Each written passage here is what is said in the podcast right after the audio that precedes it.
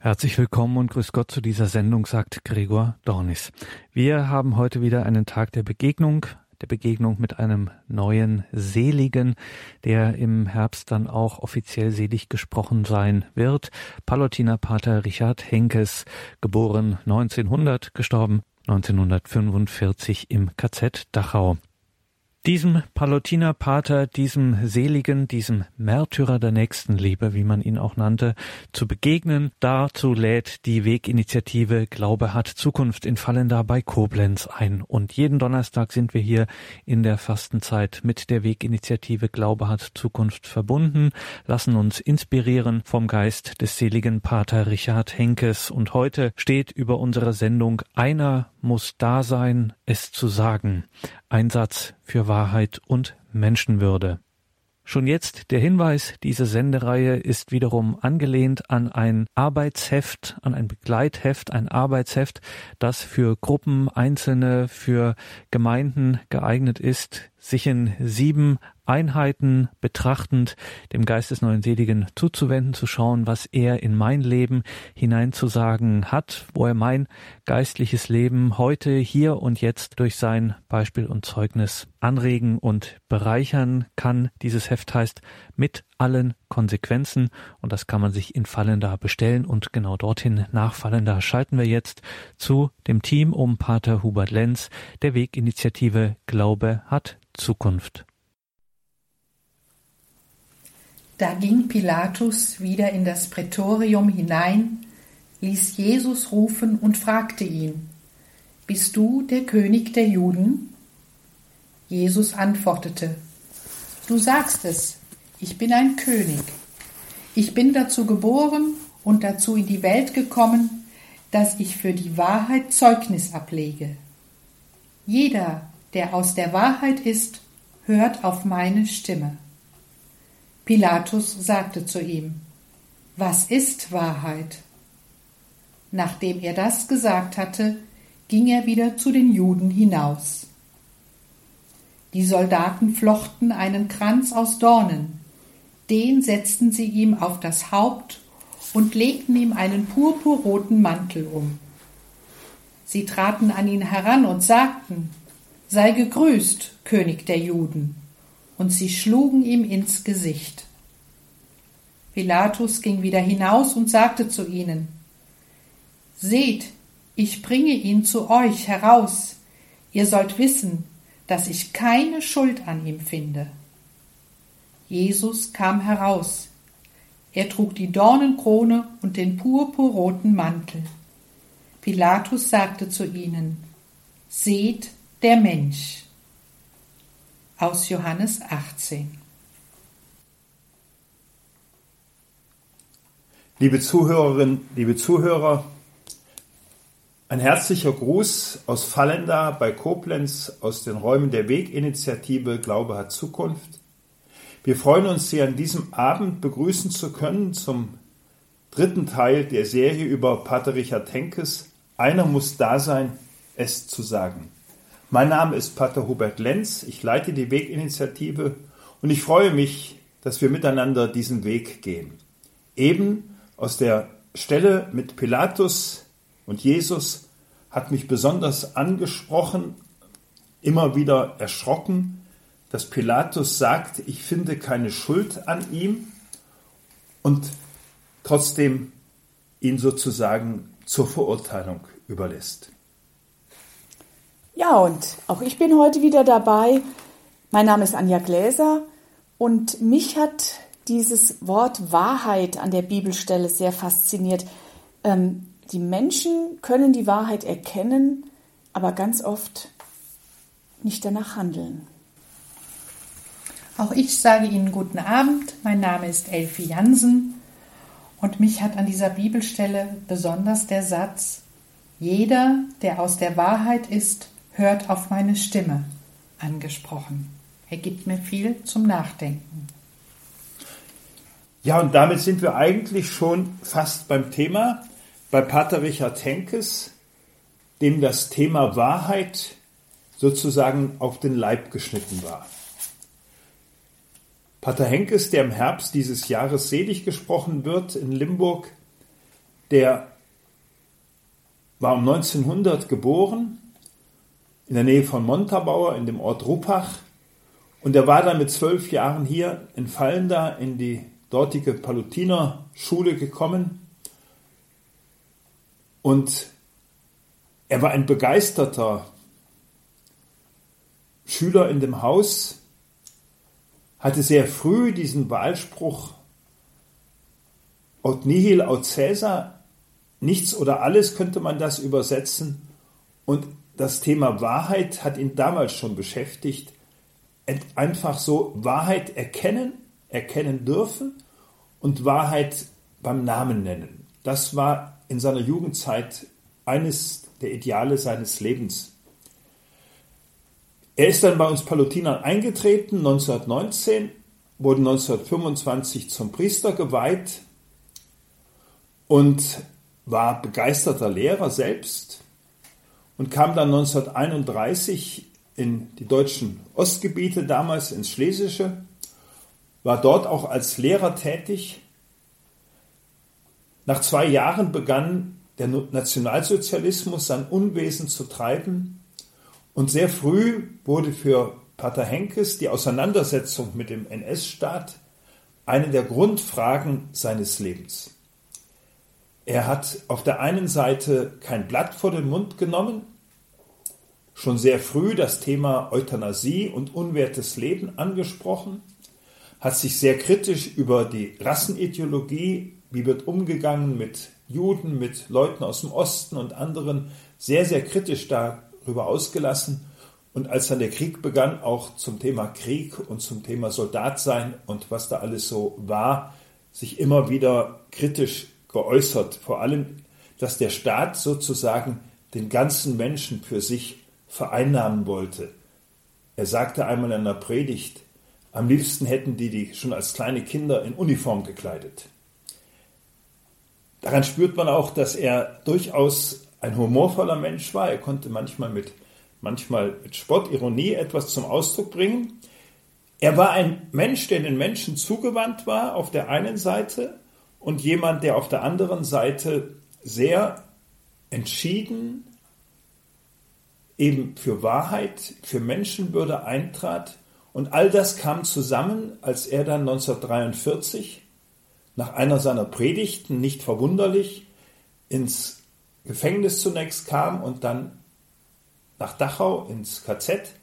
Dort hat er sich wirklich auch sehr um die Menschen gekümmert, und der Höhepunkt davon war, dass er im November 1944 bereit war, in einer Baracke, die isoliert wurde, also wo äh, man nicht mehr raus und rein kam, äh, weil, sie, weil der Typhus ausgebrochen war, dass er, der in dieser Baracke eine Arbeit hatte, er wohnte aber woanders, gab ja im KZ so einen Priesterblock, äh, wo die Priester alle wohnten, wo auch eine Kapelle war, dass er dann in diese Kapelle, in diese Baracke umzog und dort äh, die Häftlinge, die Mithäftlinge freiwillig pflegte und sich dafür einsetzte, ja, um denen auch so ein Stück Menschenwürde offenbar zu machen. Er selbst hat sich dann nach etwa neun bis zehn Wochen angesteckt und starb am 22. Februar 1945 selbst an Typhus. Sein Einsatz für Wahrheit, für Menschenwürde, das soll das Thema heute unserer Sendung sein.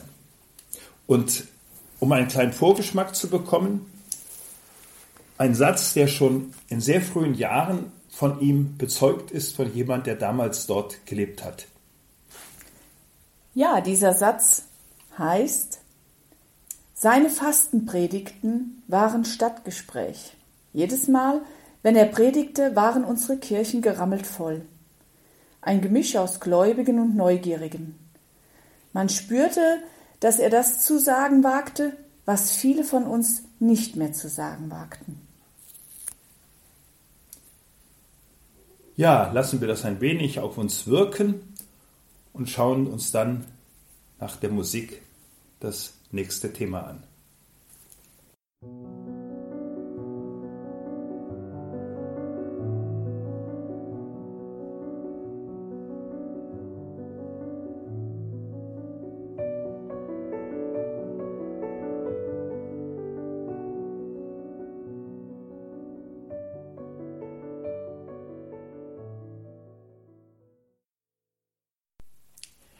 Einsatz für Wahrheit, Einsatz für Menschenwürde.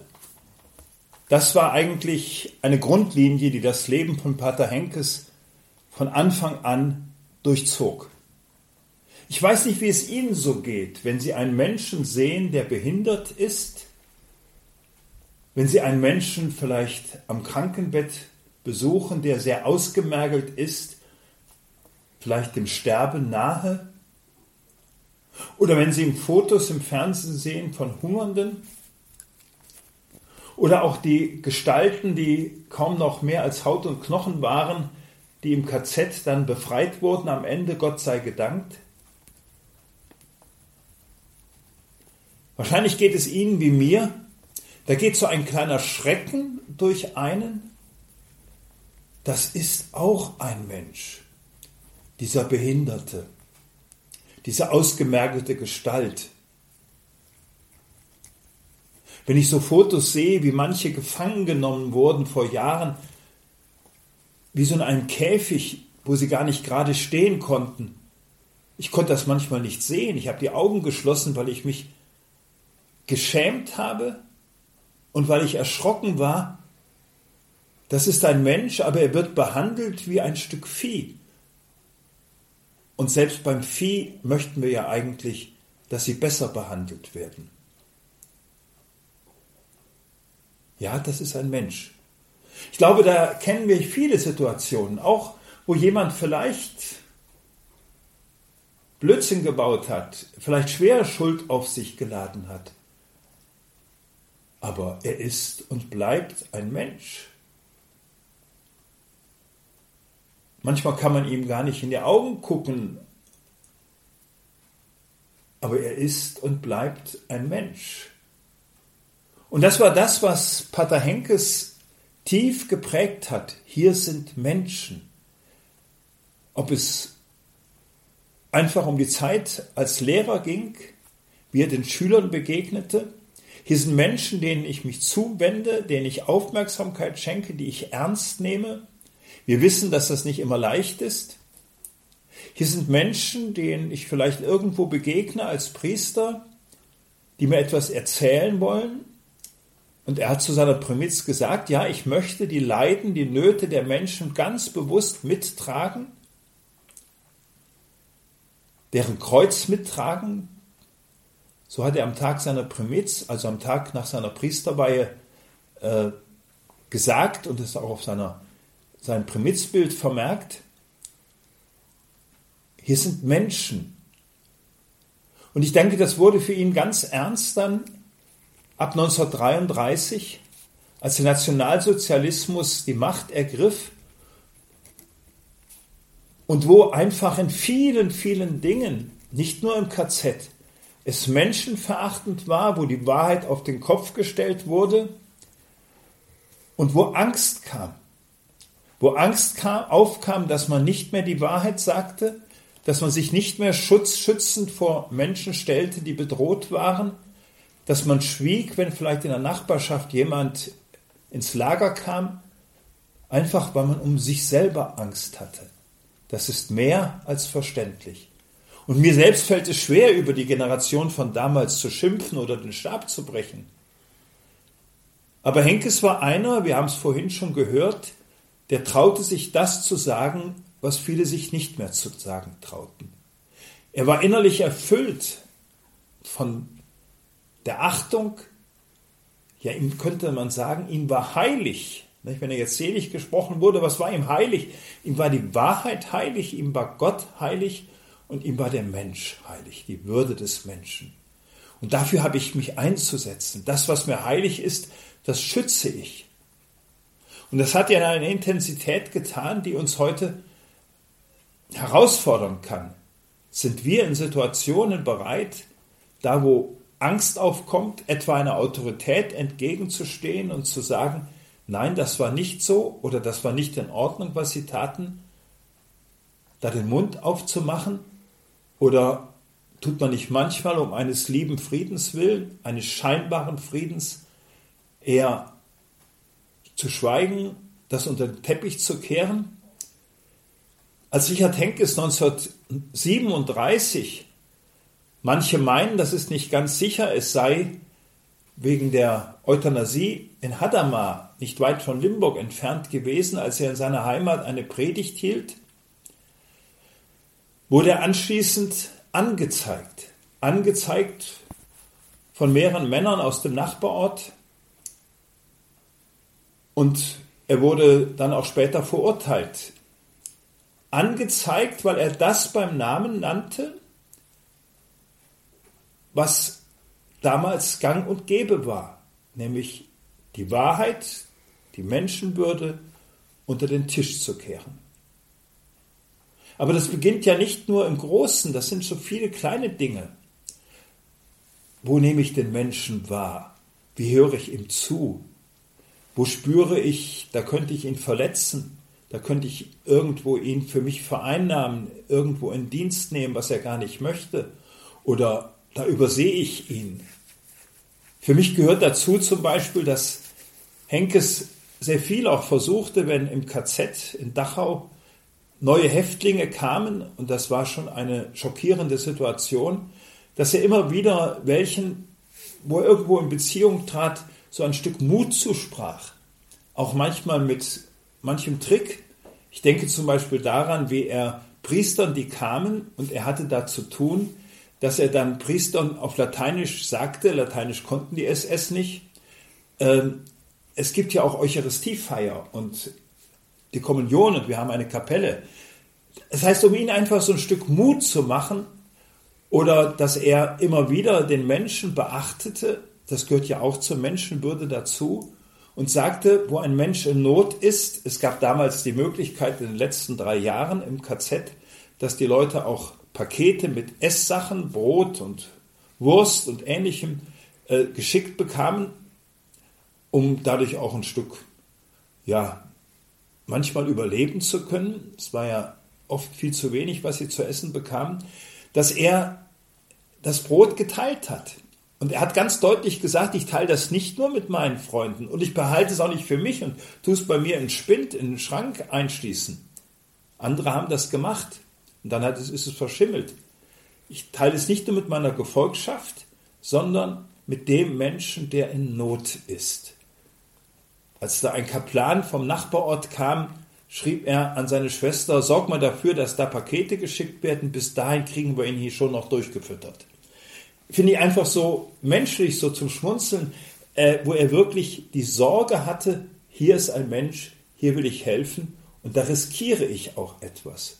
Und bis dorthin, ich habe mir oft Gedanken gemacht, was hat er denn gebracht, als er am Ende die Mithäftlinge neun, zehn Wochen lang pflegte, versorgte, für sie da war. Es wird berichtet, dass er mit welchen gebetet hat, dass er auch manchen heimlich die Kommunion brachte und vieles andere. Was hat er da geleistet? Ich glaube, er hat etwas ganz Wesentliches getan. Jeder Mensch hat in sich etwas absolut Heiliges das, was wir Würde nennen, was nicht durch Vater und Mutter uns geschenkt wurde, sondern was bei unserer Entstehung sozusagen Gott jedem Menschen eingepflanzt hat. Und durch sein Leben, durch sein Verhalten, durch seine Aufmerksamkeit hat er das, was unterging, was wie Dreck fast behandelt wurde, was schmutzig war, was man gar nicht mehr so richtig wahrgenommen hat. Und die KZ-Schergen, die haben die Menschenwürde nicht mehr wahrgenommen, nicht mehr geachtet. Jeder war nur noch eine Nummer die hat er eigentlich durch seine Zuwendung, freiwillig hat er das getan, heißt es in einem Zeugnis über ihn. Die hat er dadurch eigentlich neu, man kann sagen, hervorgeholt, durch Liebe der Menschenwürde wieder zum Blühen zu bringen. Dass ich bin dem so wichtig, dass der sich für mich, für meinen Wert, für mein Menschsein, für meine Person einsetzt. Wahrheit, Menschenwürde, etwas ganz Heiliges, das, was das Leben menschlich macht und was nicht nur damals, auch bei uns heute immer wieder in Gefahr ist, unterzugehen. Ich glaube, was Henkes tat, ist auch eine Herausforderung für uns heute.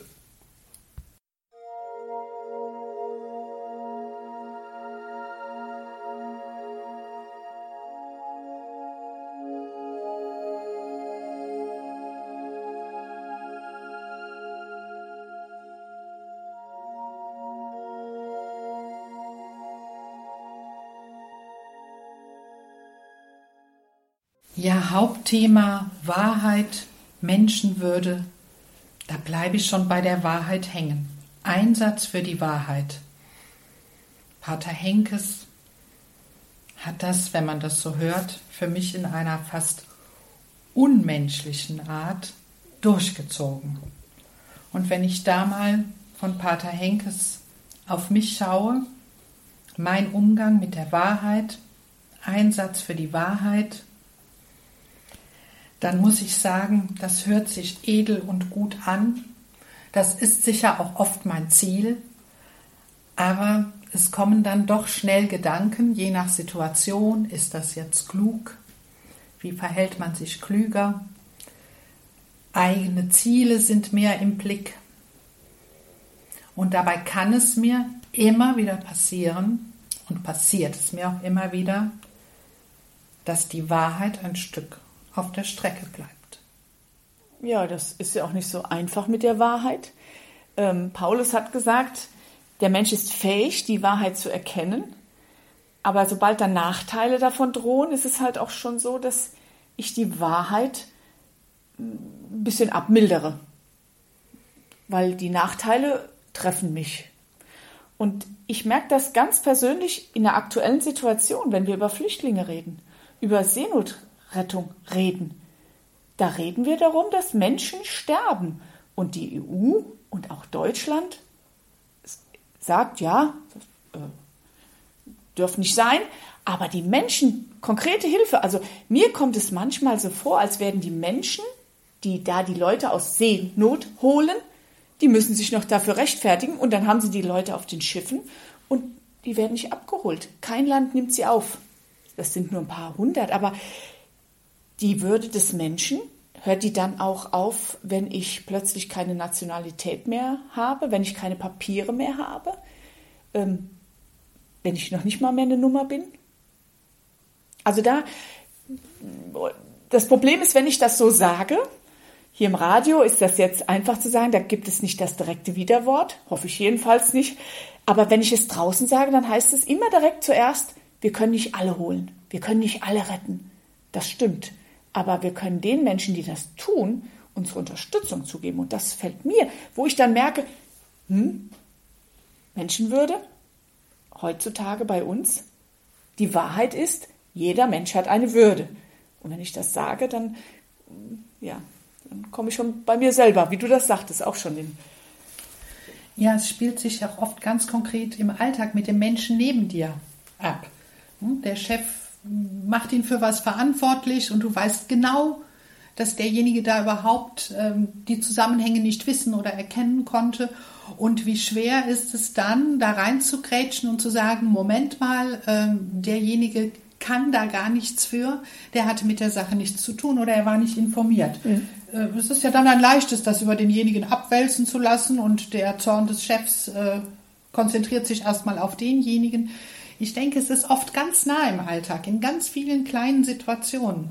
Und ähm, wenn wir es da schon mal schaffen, genauer hinzugucken und uns einzubringen. Und ich denke, wenn ich jetzt auf mein Leben schaue, als junger Mensch ist es mir noch bedeutend schwerer gefallen. Heute kann ich eher schon mal die Hände erheben und äh, Schuld bekennen und sagen, da habe ich einen Fehler gemacht. Das fällt mir heute leichter. Aber vielleicht auch, weil ich nicht mehr so viel äh, zu befürchten habe, wie als junger Mensch, der sich im Beruf noch etablieren muss, der noch seinen Platz sucht, der noch ein Streben nach vorn und nach oben hat.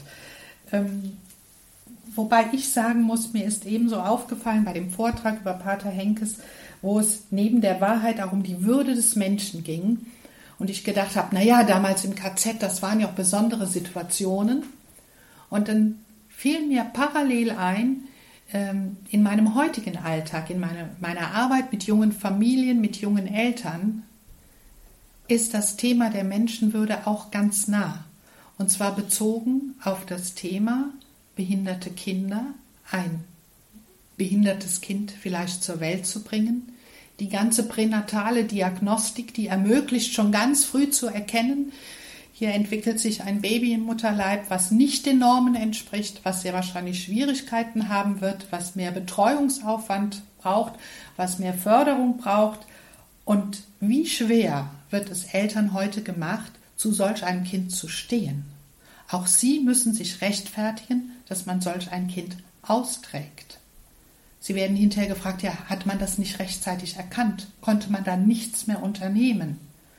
Und da denke ich, so weit sind wir gar nicht davon weg, sondern das findet auch immer wieder in unserem Alltag. Das ist nur ein Teilbereich. Ich denke, es gibt in jeder Altersphase und in jedem Leben Bereiche, wo es ganz schnell so wirklich an das Recht auf Leben und überhaupt da zu sein gehen kann, wo überhaupt mal erkannt wird, was ist Leben und was bedeutet Schutz des Lebens und was, was hängen wir für Kriterien daran, dass ein Leben schützenswert ist. Ich finde das gut, dass du das als Beispiel genannt hast, denn das ist ja wirklich ein ganz aktuelles Thema, was vielleicht immer noch aktueller werden kann. Äh, ja, was ist mir heilig? Was ist für mich unverfügbar? Nicht? Die Wahrheit, über die verfüge ich nicht. Und der, die Würde des anderen Menschen, über die verfüge ich nicht. Da kann ich nicht einfach mitmachen, was ich will.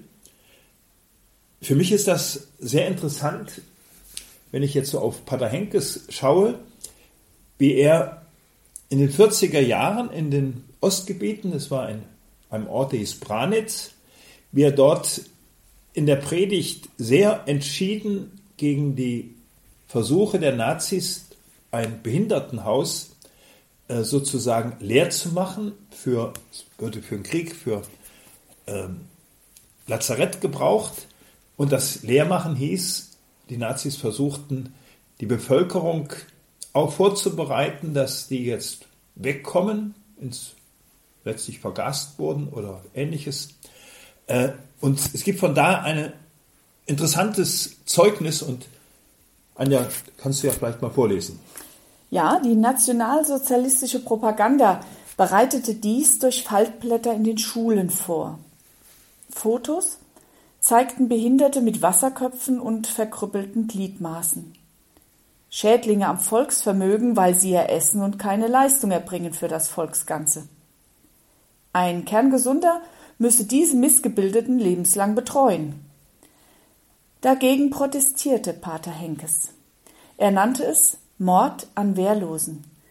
Und das brachte das Naziregime um den Erfolg seiner Bemühungen.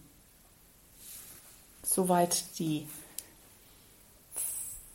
das Zeugnis von Frau Wirrer. Das, genau, das war ich jetzt am gucken. Genau, das Zeugnis von Frau Ich Wirrer. vor kurzem auch gesprochen habe. Über 90 Jahre alt lebt sie noch und hat damals das als Mädchen in der Schule erlebt, wie da diese nach dem Unterricht, äh, nach der Pause äh, plötzlich diese Faltblätter auf den Plätzen lagen. Mir hat die Tage jemand anders erzählt, äh, da musste man so zusammenrechnen, wie viel Arbeitszeit geht drauf, um einen Behinderten zu pflegen, so im Rechnen. Mhm. Und was ist jetzt zu tun? Ähm, oder eben, wo sie auch in der Kirche erlebt hat, wie er dann sagte, das ist Mord an Wehrlosen. Ich fragte die Frau Würrer damals, ja, wie ging es denn ihren Eltern, ihren Geschwistern, wie ging es anderen Leuten im Ort, wenn Pater Henkes predigte? Sie sagte, da sind alle hin. Man hat gespürt, der traut sich was, was wir auch denken, aber uns nicht zu sagen trauen. Es wurde nicht drüber gesprochen. So viel Angst war da. Es herrschte Angst, aber man spürte, er bringt so ein Stück Licht in diese Angst und diese bedrückende Not. Und äh, als ich sie fragte, ja, sie selbst oder die anderen Palutiner oder sonst wie, dann sagte sie, es war nicht jeder ein Pater Henkes, der einfach so angstfrei den Mut hatte, das so deutlich zu sagen. Ja, und dieses deutlich sagen, das ist auch, das ist schwer. Das ist auch heute schwer.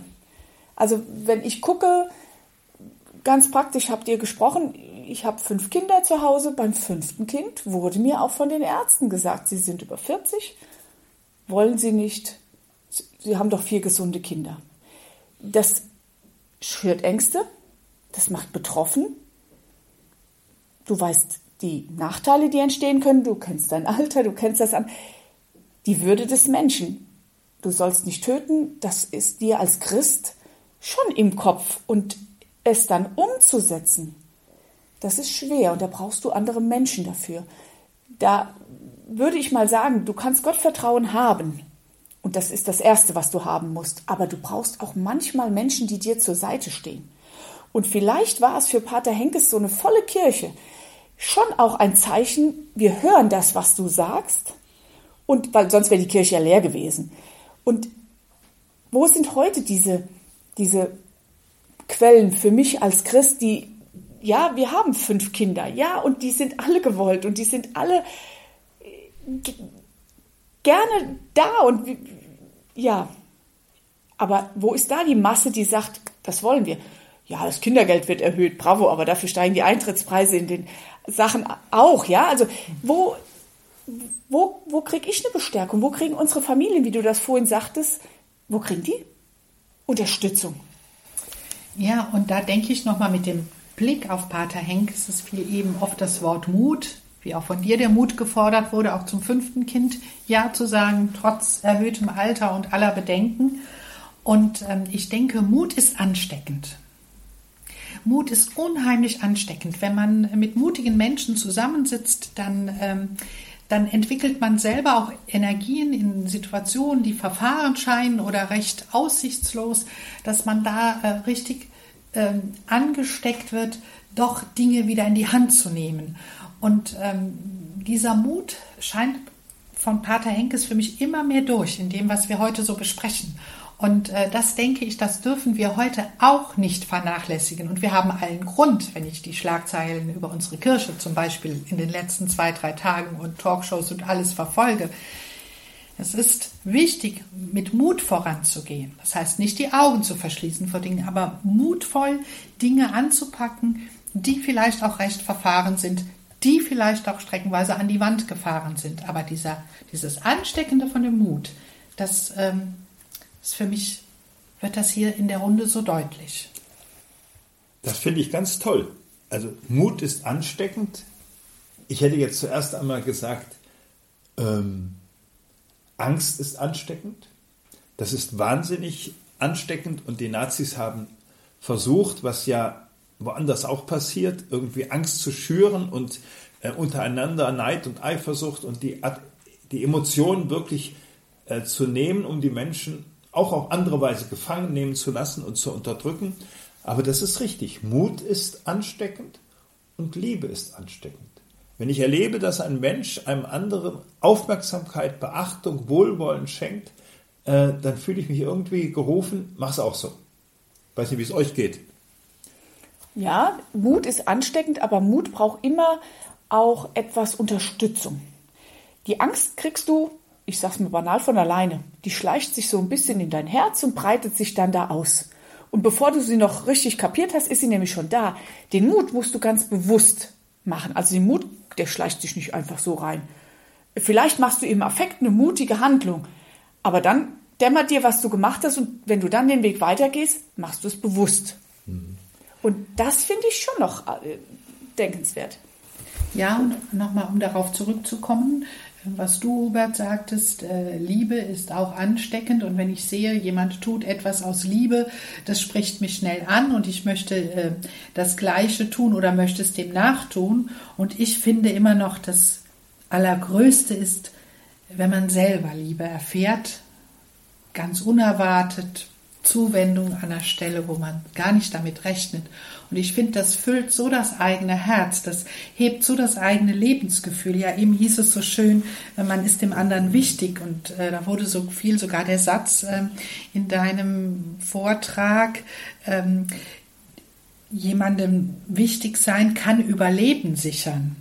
Und ich denke, in dem KZ war es so, aber auch in unserem Alltag ist es heute so. Es gibt viele Lebenssituationen, die drücken und erdrückend sind.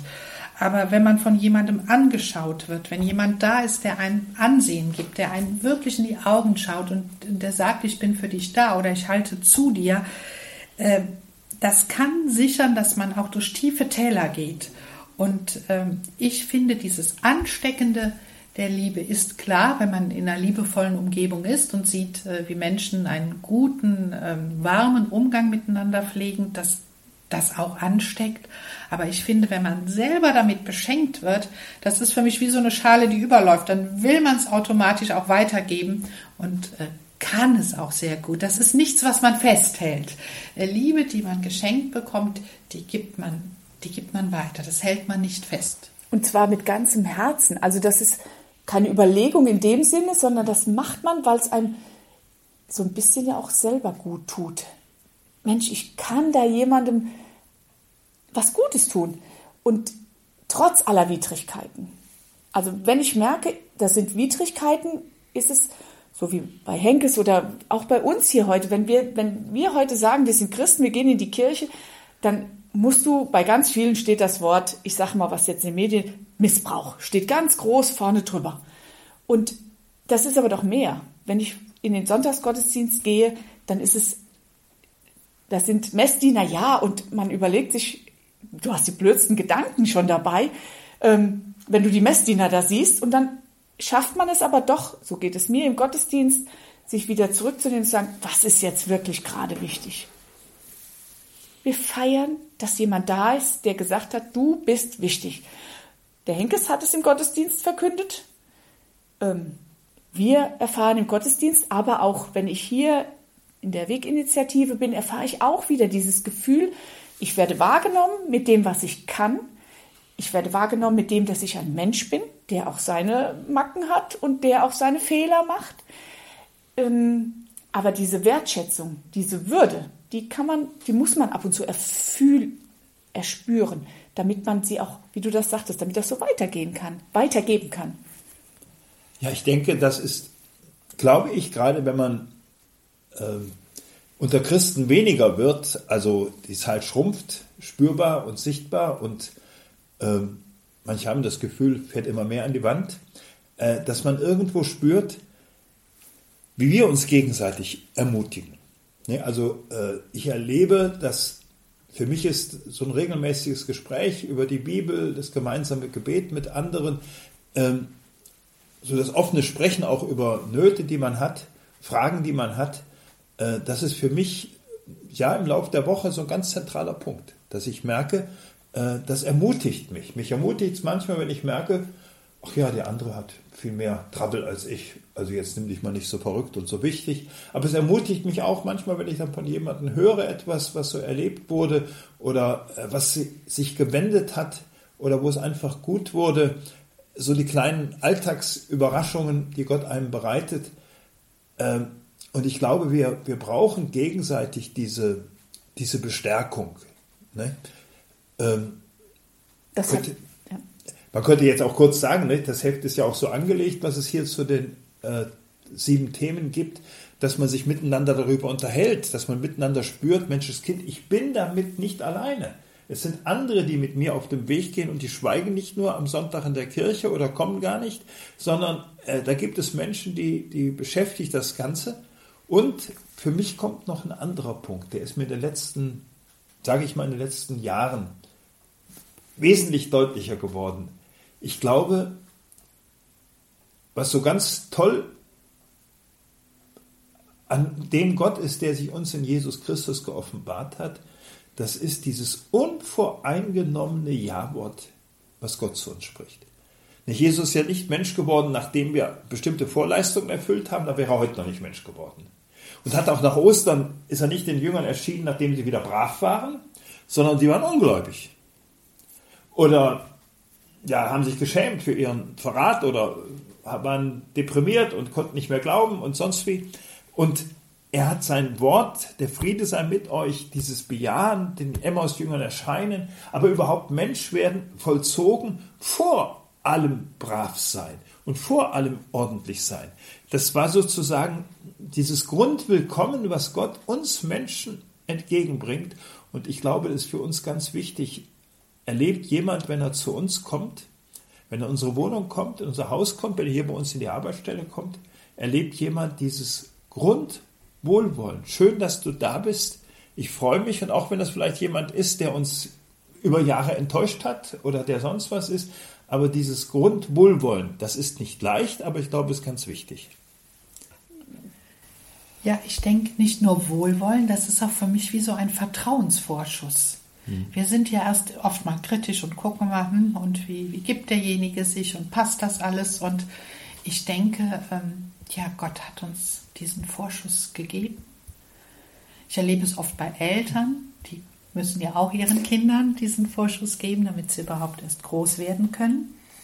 Ich erzähle das jetzt einfach mal zum Schluss, was mich heute so ganz froh gestimmt hat. Ein kleines Mädchen hat mich eingeladen, in der Kita seinen Garten mit zu besuchen, unten am Rhein. Und wir sind dahin spaziert und sie wollte ihre Freundin, ein kleines syrisches Mädchen, mitnehmen. Es war mühsam für dieses Mädchen, diesen Weg zu gehen. Und wir kommen da in den Garten, ganz wilder Garten. Und die kleine Pia hat uns alles gezeigt, was zu ihrem Garten gehört. Und zum Schluss geht sie hin, da war so ein kleiner Pavillon, und dann hat sie gesagt, ich habe für euch beide ein Gastgeschenk. Ich hatte ihr versprochen, dass wir diese Woche noch ihren Garten besuchen. Und die Mutter war auf der Arbeitsstelle, es war niemand im Haus und im Garten. Und sie hatte das versteckt. Drei Karnevalspfeifen. Und hat gesagt, das ist mein Gastgeschenk an euch. Und dann hat sie jeden gedrückt von uns, ganz feste, und hat gesagt, das ist heute mein schönster Tag, dass ihr bei mir im Garten wart. Und da habe ich gedacht, was kannst du lernen von diesem Kind? Ja, das hat diesen Besuch vorbereitet. Es hat äh, voller Freude von einem Gastgeschenk gesprochen. Und dieses Kind, das lebt ganz einfach. Das äh, musste das wirklich irgendwie organisieren. Und das habe ich versucht. Gerade heute Mittag, als ich nach Hause fahre, habe ich gesagt, merk das dir für die Gäste, die zu dir kommen. Es muss keine Karnevalspfeife sein. Und da wir jetzt im Radio sind, können Sie gar nicht sehen, was die Elfi dabei ein strahlendes Gesicht aufhat, einfach weil es ihr gut geht dabei. Und dieses Strahlen, das gibst du an uns weiter.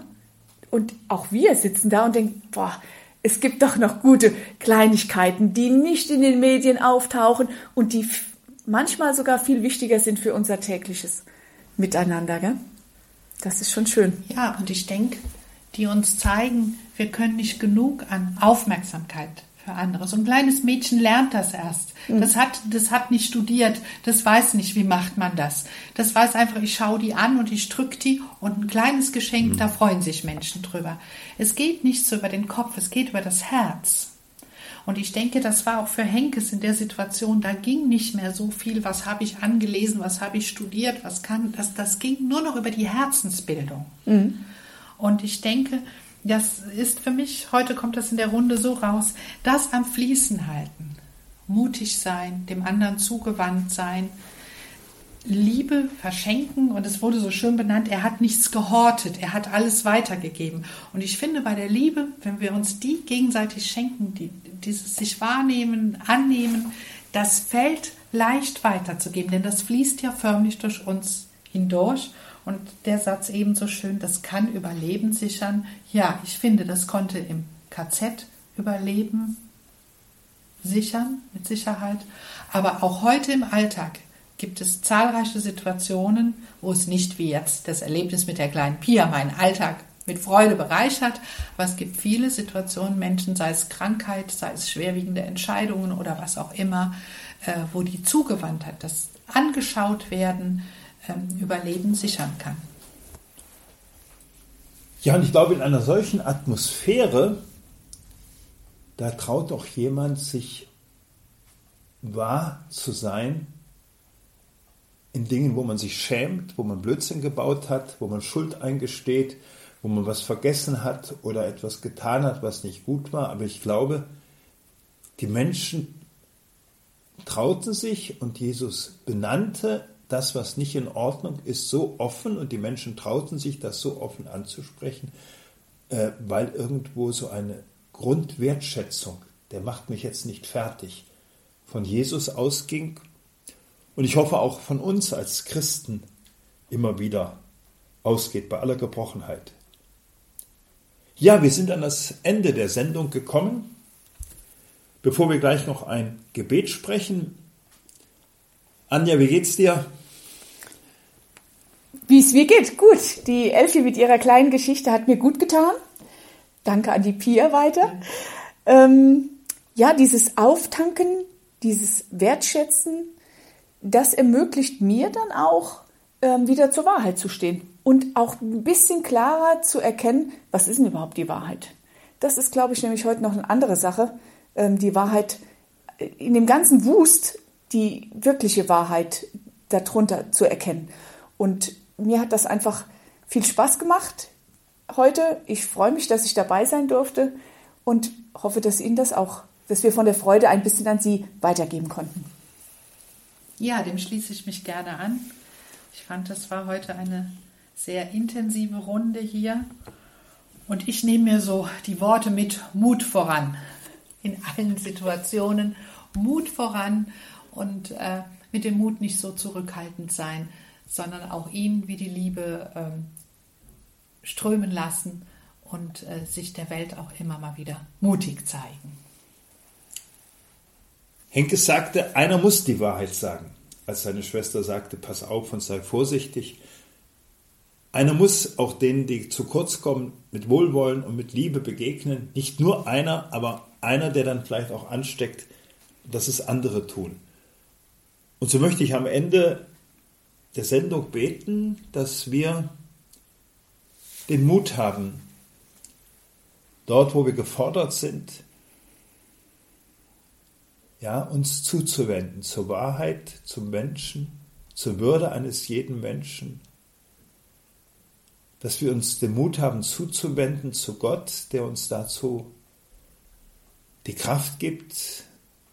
Wir haben ja oft Angst um unsere eigene Ehre und unser Bedrohtsein. der uns vielleicht ein neues Vertrauen schenkt bei dir, Gott, da bin ich geborgen. Und so segne uns und beschütze uns der allmächtige und barmherzige Gott und Sie als Zuhörerinnen und Zuhörer, der Vater und der Sohn und der Heilige Geist. Amen. Amen. Ja, und bevor wir ganz uns verabschieden hier aus Fallenda, nochmal der Hinweis, Sie finden es auf der Homepage von Radio Horeb auch angegeben. Es gibt zu der Sendereihe ein Begleitheft mit allen Konsequenzen, heißt es. Das kann man bei uns bestellen und es gibt auch die Möglichkeit, eine Arbeitshilfe dazu zu bestellen mit Möglichkeiten für Gespräche, für bis hin zu Gottesdienstgestaltung und Predigten. Nähere Angaben, wie gesagt, auf der Homepage. Und wenn Sie wollen, können Sie einfach anrufen 0261 6402 990. Ihnen noch eine gute Zeit und bis in einer Woche zum nächsten Sendung.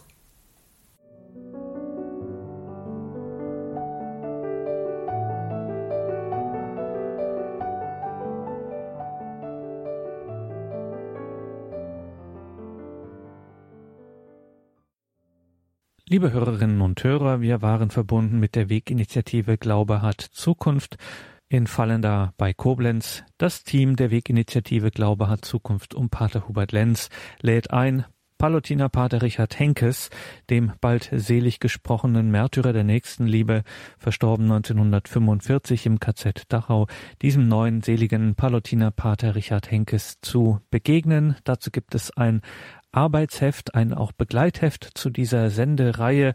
Es heißt mit allen Konsequenzen und kann bei der Weginitiative Glaube hat Zukunft in Fallenda bei Koblenz bestellt werden. Wie genau das geht, das steht in den Details zu dieser Sendung auf horeb.org beziehungsweise in der Radio Horeb App.